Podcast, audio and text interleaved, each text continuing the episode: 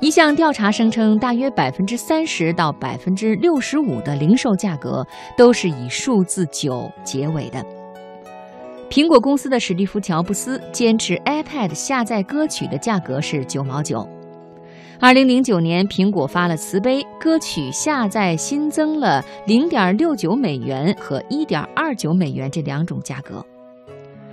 这一现象的典范是九毛九杂货店，也就是类似国内的一元店。二十世纪六十年代，大卫·戈尔德在洛杉矶开了一家酒品店，想清空店里那些走货速度太慢的低价红酒。于是他贴了一张横幅，上面写着“红酒世界，你的选择九毛九”。这招超级管用。只要是九毛九的东西，顾客们便照单全收。有趣的是，红酒以前的标价在零点七九美元到一点四九美元不等，原价七毛九的标成九毛九后卖得更好，原价八毛九的标成九毛九后也卖得更好。当然，原价一块四毛九的标成九毛九也卖得更好。九毛九效应如此惊人，戈尔德禁不住开玩笑说：“真该开一家商店，里头所有的商品全卖这个价儿。”笑话成了现实。一九八二年，戈尔德开了第一家九毛九店。这家连锁店目前大约有二百七十七家分店。受他的鼓舞，从东海岸到西海岸，起着类似名字的商店如雨后春笋般的冒了出来。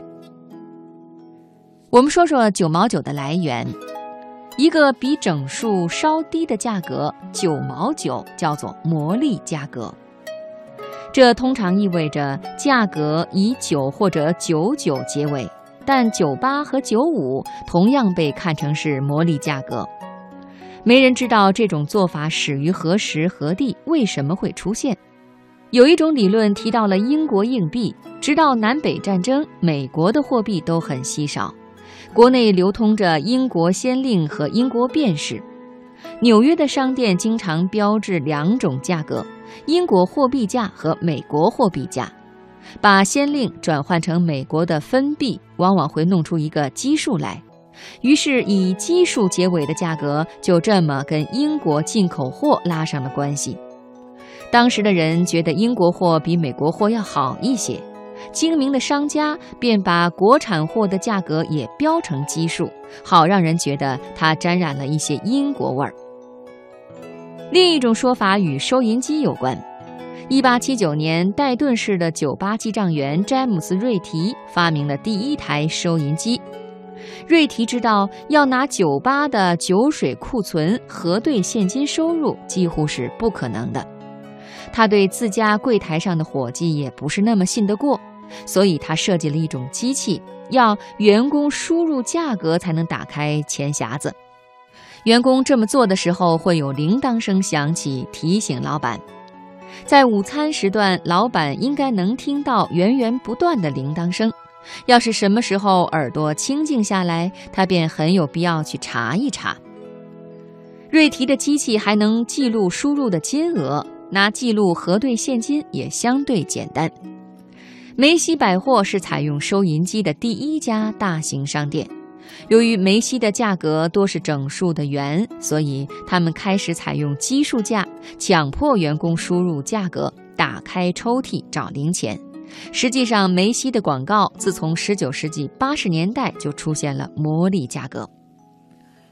不管是英国货币还是收银机，都解释不了神奇数字九。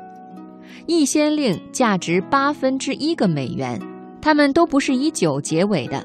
至于说收音机的解释，只要一个价格不是偶数元，都是需要找零的。不管到底是怎么开始的，魔力价格，总之得到了广泛的应用。快餐行业现在把魔力价格看得就跟自己的亲生骨肉一般，甚至把它们当成了进行自嘲性营销活动的道具。近半个世纪以来，许多知情人士认为，魔力价格只是一个无伤大雅的迷信罢了，没什么坏处，自然也没什么作用。但是这拦不住零售商使用它们。到了二十世纪八十年代，卡尼曼特沃斯基的使命又把心理定价的热情给点了起来。一九八七年至二零零四年发表的八篇论文报告显示，较之相邻的整数价魔力价格平均提高了百分之二十四的销售量。